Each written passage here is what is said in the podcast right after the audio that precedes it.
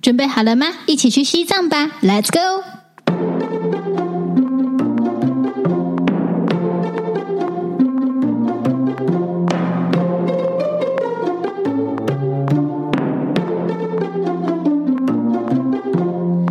大家好，我是桑雅，欢迎回到跟着动物去旅行。不小心消失了一小段时间，大家过得都还好吗？希望你们都可以过得很好。呃简单交代一下，为什么消失了一小段时间？其实没有发生什么事，就是因为疫情的关系，上半年有三场麻瓜工作坊都被延迟到八月份跟九月份。那意思就是我在短短的一个月之内，要北中南各带一场麻瓜工作坊，稍微有一点点紧凑，所以这边就落下了，就是。我 我下礼拜还要再去一趟高雄，我不知道下下礼拜会不会准时上架新的一集。如果没有的话，那就包容包容，包涵包涵。毕竟艺人校长兼壮中，就顾得了这边，就顾不了那一边。这两天粉丝页也比较没有更新新文章，请大家忍忍，过阵子就会有源源不绝的文章产出。我希望可以做到。好啦，其实呢，每一次有人赞助的时候，Podcast 呃，Firstory 就会寄一封通知信，说某某某赞助了你多少钱哦。然后想跟大家分享一件很可爱的事情是，是我前阵子开信箱的时候，就收到了几封通知信。那些赞助款是来自一颗西瓜、一根小黄瓜，还有一只青蛙呱呱。我真的觉得呱呱们太可爱了啦！我的天哪，我。哎呦，不知道什么时候还会出现什么香瓜之类的，真的太可爱了，非常谢谢你们。然后还有一位阿轩，阿轩，我真的要念一下你的内容，他好好笑。他说那一天他开车要去爬山的路上，刚好听着野生动物追踪，结果 Google Map 乱导航，带他到蒙阿波，车子差点卡住。当下他真的很想大发脾气，我猜想他发脾气大概就像那头。胖野猪一样，会把那个无辜的树干戳到、砍到不成人样。但是阿轩他很可爱，他说他当下一想到野猪滑倒生气的画面，心里就没有那么气了，就默默冷静的过了一个坎。他说，人类总有一天还是要学会跟自然平衡。而且他开始放下懒惰，虽然有一点慢呐，但他开始放下懒惰，正是自己的选择会对环境造成什么影响。很开心有机会意识到这一切。每次听着旅行，就觉得自己也跟着体验所有，只能用赞助的方式支持他最爱的桑雅，也越来越喜欢他自己。好，阿轩，我真的非常感谢，也非常开心，你越来越喜欢你自己。确实，在我自己学习动物沟通的过程当中，这也为我自己带来了非常大的转变。从一个很没有自信、价值感低落、内在很破碎的人，慢慢走到现在，是一个懂得是时候拍拍自己的肩膀，说：“没关系，你做的够好了。”有些时候会觉得，嗯，其实我真的很可爱的人，身边也慢慢聚集了非常多的美好。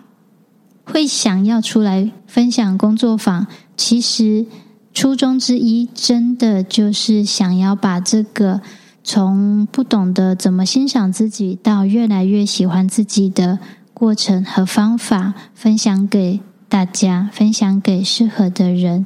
所以我真的很开心你写这些 feedback 给我，非常感谢。但是如果你愿意在日常生活中停止喊我姨姨的话，我会更快乐。谢谢你啊！然后还有一位粉红泡泡，谢谢你愿意在祈祷的时候把我算进去，我也会真心祝福你找到你最喜欢的双鱼座。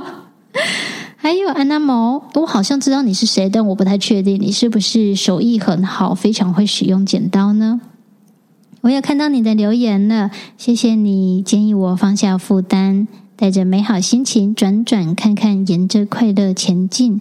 我曾经确实是活得非常非常的有负担，不过啊，随着每一位呱呱的出现，哦，真的，我真的觉得我是全世界最幸运的人之一，因为身为。惯性的工作狂，这是我的坏习惯。我有在调整，很多时候我会不自觉的忙过头，忘了照顾自己，会依照惯性以他人为优先。但是我发现，每当我陷入这样的惯性时，就会有呱呱冒出来，写张纸条给我，写张卡片给我，送一颗蛋糕、一杯饮料、一份小礼物，或是带我去吃点好吃的。我真的有很多的感谢，不晓得怎么表达出来。因为对我来说，你们的存在还有很多关心，也就是一点一点把我爱回来的过程，让我可以从一个比较破碎的状态，慢慢走到越来越完整。啊，情绪有点太满了，但 anyway，真的非常谢谢你们的出现。那无论未来我们会各自有什么样的发展，我都会祝福大家可以找到最适合自己的生活方式，可以懂得把自己爱回来，好吗？二零一四年开始学习动物沟通以后。我就不知不觉在所谓身心灵的圈圈里越陷越深。你知道，往内探索的人心里多半会有一些所谓的圣地。那比较多人心中的圣地，大概就是印度吧，还有西藏啊、尼泊尔这几个地方。这些当然也是我很想要去拜访的国家。那还有其他三个，比方说冰岛、加拿大。秘鲁也是我非常渴望去拜访的国家。那你知道，这种长途旅行就是需要一笔钱，你会需要花一点时间去存钱。所以我并没有预期我的人生上半场会有机会去到任何一个以上的国家。所以那一天，在我的家人问我说：“哎，我要去西藏，你要不要一起去？”的时候，我真的是当然好啊！有什么不可以去的理由吗？我马上。行李宽宽呢，我就跟着他去了。然后我也不管我到底是跟什么样的人一起去，所以当我到了机场的时候，我才意识到啊，原来我是跟一群婆婆、妈妈、叔叔、伯伯、阿姨、阿公、阿嬷一起出游。整团我最年轻的时候，我真的笑歪了。我从来没有想过，天哪，我居然会跟一群阿嬷们、阿公们一起出门玩呢。我真的是有个 UK 的，但你知道跟团旅行有一个优点，就是所有的一切都会有人帮你打点好。西藏其实不是一个那么友善观光客的地方，对我来说啦，你要做的功课太多了。你要怎么进西藏，这真的要有一些安排。但旅行团、旅行社真的安排得太好，我到现在都还想不起来，我到底是怎么进到拉萨的。我只记得那一天从。机场搭了飞机，好像下四川吧。然后我们在西藏比较边边的地方待了一个晚上，因为你不能一下子就去到高海拔的地方，很容易引起高山症，所以我们就在那周遭待了一个晚上。然后我印象超级深刻的，去西藏之前，我超级好奇，地理课本上都说西藏人民吃的是糌粑，还有喝酥油茶，我很想知道那是什么样的味道。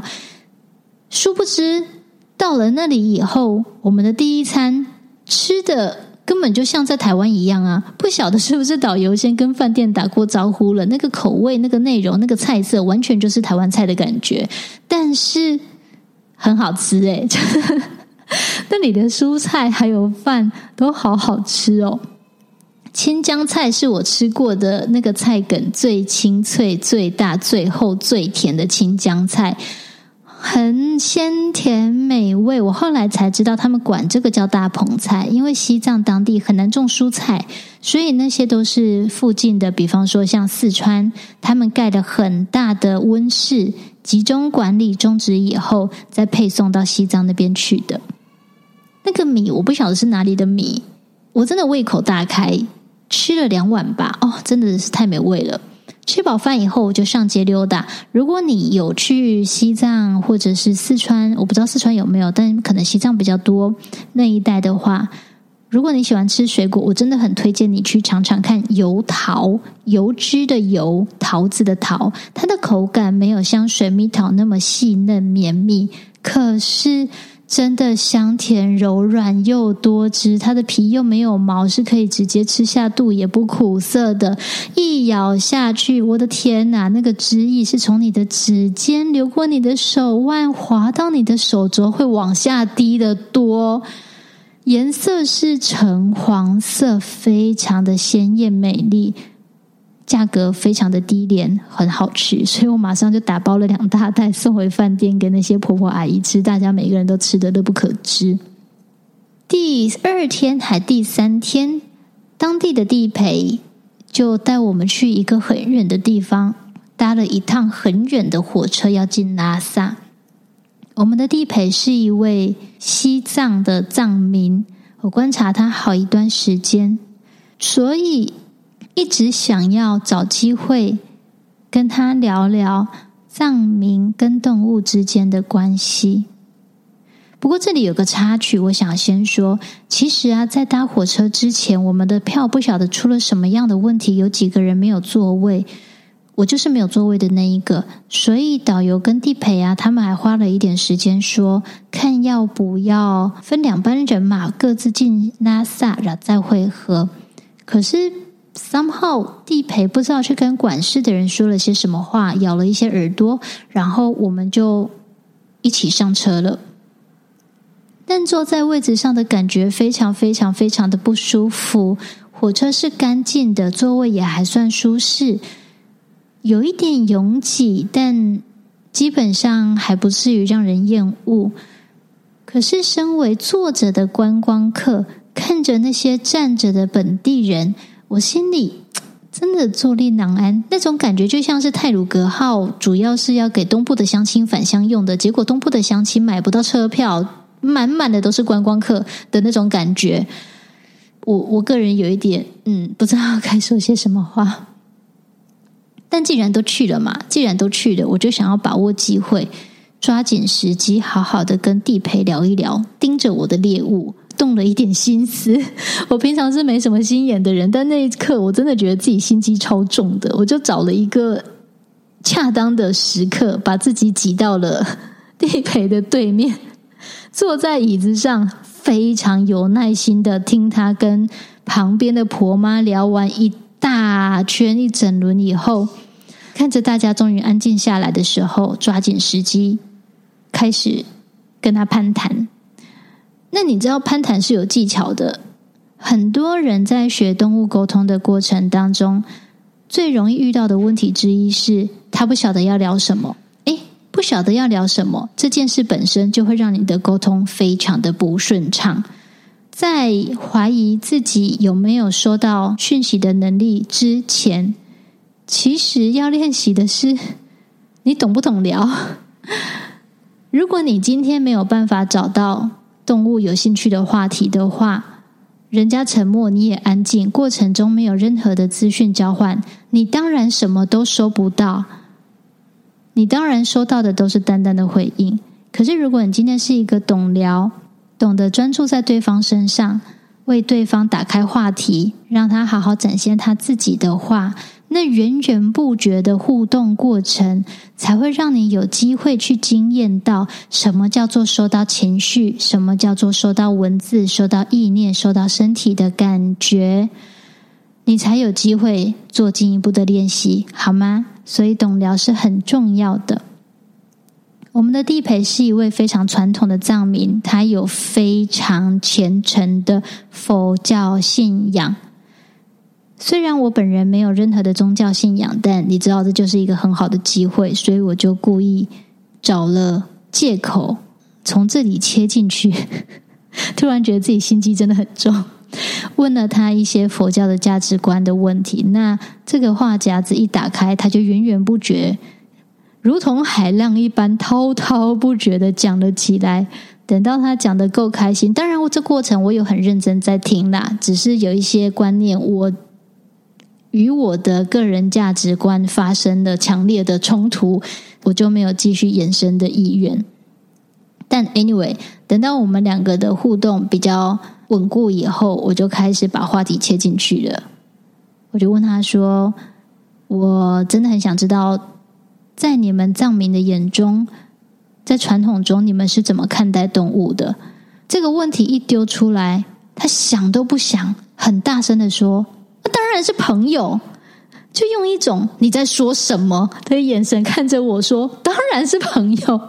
”地陪说：“在你们观光客的眼中，牛羊马就是牛羊马，每一批都是长得一模一样，模糊的很。但在我们藏民的眼中，每一位牛羊马都有自己的脾气、喜好、个性。”你不用去管它毛色长得一不一样，花色如何，那不是重点。重点是，当你愿意去跟他们做进一步的接触与了解，光听那个脚步声，你就知道是哪一只动物。你会知道你该去哪里找那一头牛，你会知道这只羊都跟其他哪几位一起厮混。你会知道那一匹马特别喜欢吃什么样的食物，而人类的双手就是要用来照顾动物的。西藏高原，它的天气变化非常的剧烈，中午的时候很晒，太阳很烈，但是晚上的时候很凉，甚至会有一点冷。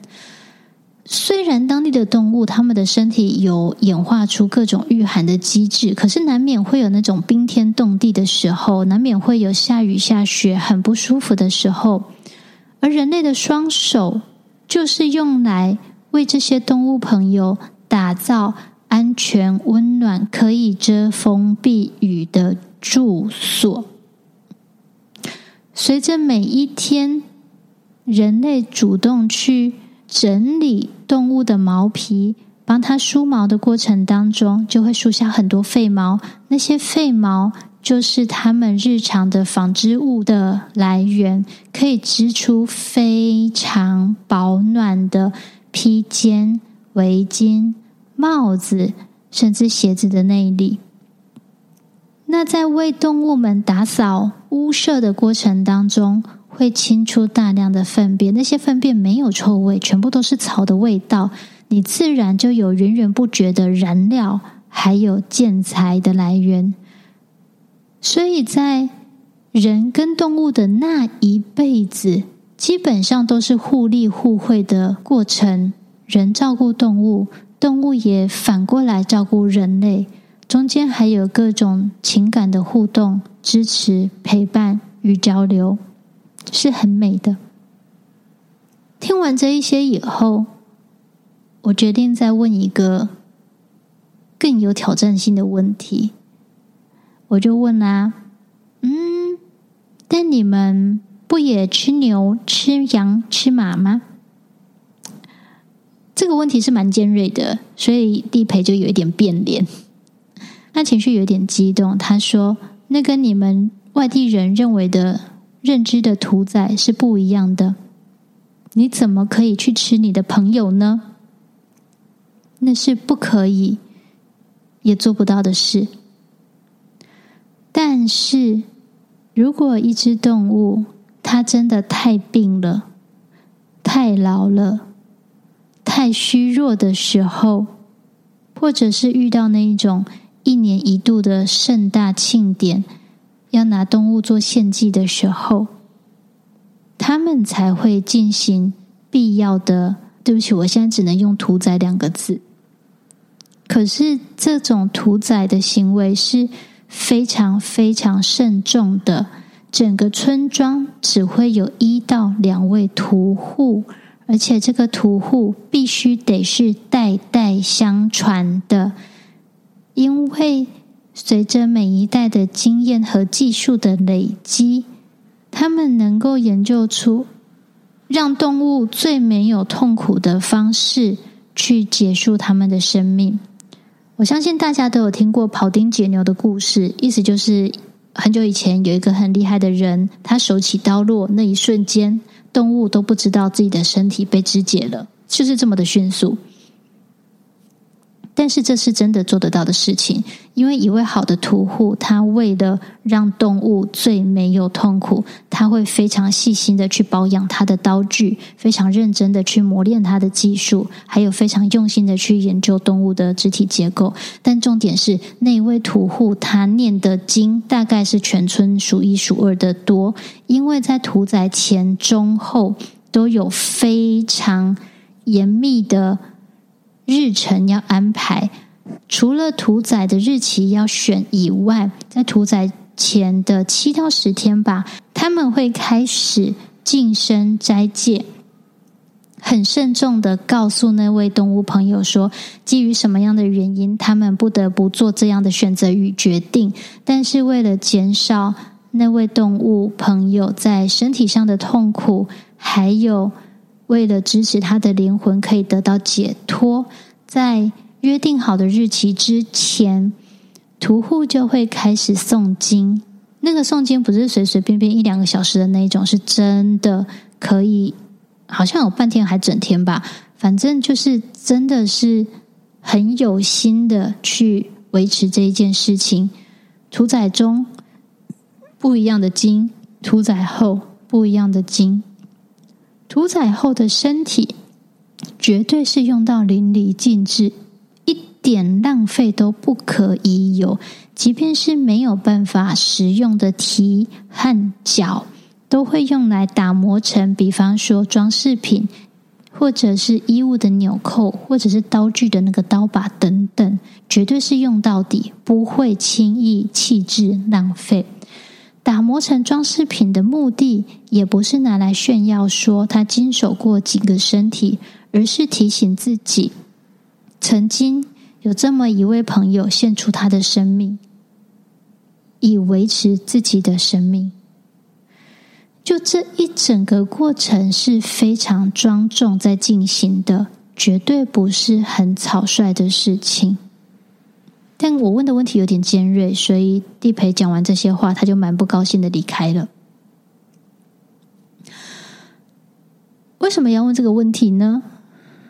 因为在开始学习动物沟通以后，我从很多不同的老师啊，还有动物那边，都听到很多话是人跟动物以前是朋友，但是对我来说，人跟动物以前是朋友。可以平等相处，我们是亲族姐妹，我们是兄弟姐妹，这样的说法有一点抽象。我想要知道更具体的互动方式，所以我才会问这个问题。但当然，我问的方式可能不是太有礼貌，我只能说那是我当下可以做到的最好的 表达了。火车进了拉萨以后。我们好像花了一两天的时间去参观各式各样的庙，你知道吗？西藏它本身就是宗教治理的国家，去西藏旅游真的就非常难以避免会去拜访一系列的庙宇。我记得有一天我们去了一座什么什么宫参加浴佛节，就很幸运的刚好遇到一年一度的盛事。我们就排了很长的队伍，进入一间很像迷宫的寺庙，走到半山腰看一张很大的手织唐卡，真的很精美。然后再下山，进到那寺庙的时候，我真的是大开眼界，里面有数不清的神像和佛像。每一尊你可以夹到的缝隙，都塞了满满的钞票，有人民币，有美金，有台币，还有数不清的硬币。我真的是觉得，哇，我大开眼界。但是让我最说不出话来的事情是。我看到好几位观光客，他们的行径是手上拿着一叠满满的钞票，然后看一下这位佛像，好文殊菩萨，然后口中念念有词，念念有词，就把一张钞票夹进去，然后再看下一个绿度母，OK 好，然后念念有词，念念有词，又把钞票夹夹进去，然后下一个呃，不知道为什么他就跳过了，就是这真的是很像那种许愿池的方式。但是也会有那种就是真的衣着很破烂的当地人，就是你看他的脸，你就知道他饱经风霜，那可能是因为日晒雨淋吧。Anyway，像这样的人呢，他走到哪尊神像面前的时候，他真的是从他的裤袋里掏出几枚硬币，什么话也没有说，静静的将硬币放在桌上的。那几秒，我觉得全世界周围很嘈杂，但是他的周遭就散发出一股非常宁静的氛围。宗教到底是什么呢？我觉得这是很值得省思的事情。在西藏，你真的很难避免会去参观到一连串的寺庙。会有很多冲突的画面发生，比方说，我们后来还去了另外一间寺庙，那间寺庙很有名，是因为好像是他的财神爷吗？就是相较于财神爷的那一个佛像是非常灵验的，所以有大把大把的观光客涌入。就那间寺庙还要规定说几点到几点你才可以进来。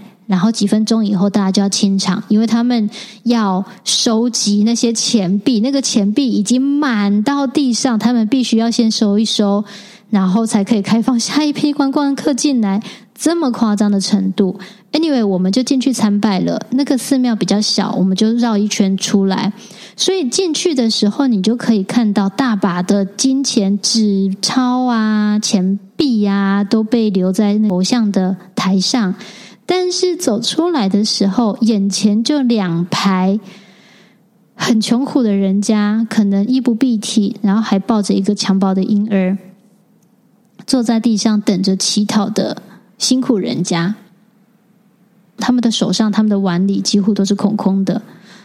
那一刻，我真的非常的 confuse。当然，地陪一定会提醒你说，千万不要给他们钱，因为你给了这一个，你就走不出去了，你会被围起来，然后身上所有的一切都会被拿干、拿光光，真的不可以。而且有一些可能是假的，是诈骗的。可是，钱该去哪里呢？那些留在神桌上的钱啊，好像都不是钱一样。可是走出庙宇以后，钱又可以换来很多你几乎想要的所有一切。这个反差带给我很大很大的冲击。钱到底要流到什么样的人手中？到底要流到什么样的去处，才能发挥它应有的价值呢？我觉得大家可以，如果你有兴趣的话，可以试着去感受。在蛮久以前，但是当然是在西藏那一段期间，我更确定，金钱换来的那一些物质上的快乐，它会带给我一些快乐与满足，但是不会是永久，也不会是我最渴望的。这种感觉就像是在动物沟通的过程当中，特别是安宁沟通啊，很多人都会希望通过沟通师跟动物家人说：“你要活得久一点啊，才能陪我久一点啊。”但是每当有人这样说的同时，我心里我知道是不一样的人来找我沟通，但是我心里很难不出现另外一群人会。带着很愧疚的心情去问自己的动物家人说：“你会不会怪我都没时间陪你？你会不会孤单？会不会寂寞？”这种时候我就会非常的困惑。你希望动物家人长命百岁，活到一百二十岁好了。那假设这一百二十年都给你年轻貌美、身强体壮、源源不绝的金钱财富的话，那你这辈子要干嘛？对你来说，什么才是重要的？这是一个我还没有办法很好的化为文字或语言去传达的概念。但说到底，我们想要那么多的同时，我们给出了什么吗？我不知道跟宗教有没有关系，但是在。西藏的旅行过程中，确实进了寺庙以后，真的会忍不住的，而且很自然的看见，然后试着去思考这一类型的问题。但是身在都市的时候是完全不会想这些事情的，身在西藏的寺庙的时候就会遇到这样的冲击。有一些问题是我带回都市以后会忘记，或者是偶尔冒出来刺激我再想一下的。放在这里说给大家听的目的，也不是指责啊，或者是。鼓吹大家要放下世俗的所有一切，没有，我觉得世俗的所有一切也很重要。比较多的像是得到了所有一切以后，我们还想做的事情；得到了所有一切以后，我们就真的满足了吗？我觉得这个问题是西藏旅行中带给我最大的冲击吧。其实，在去西藏之前，我就有一个非常强烈的预感，是我会有机会跟牦牛说到话。所以在这一路上，我每天都稍微有一点点紧张跟期待，因为其实多数的时间，要么就是在街道上，要么就是在寺庙里，好像没有什么时候可以有机会去接触到牦牛。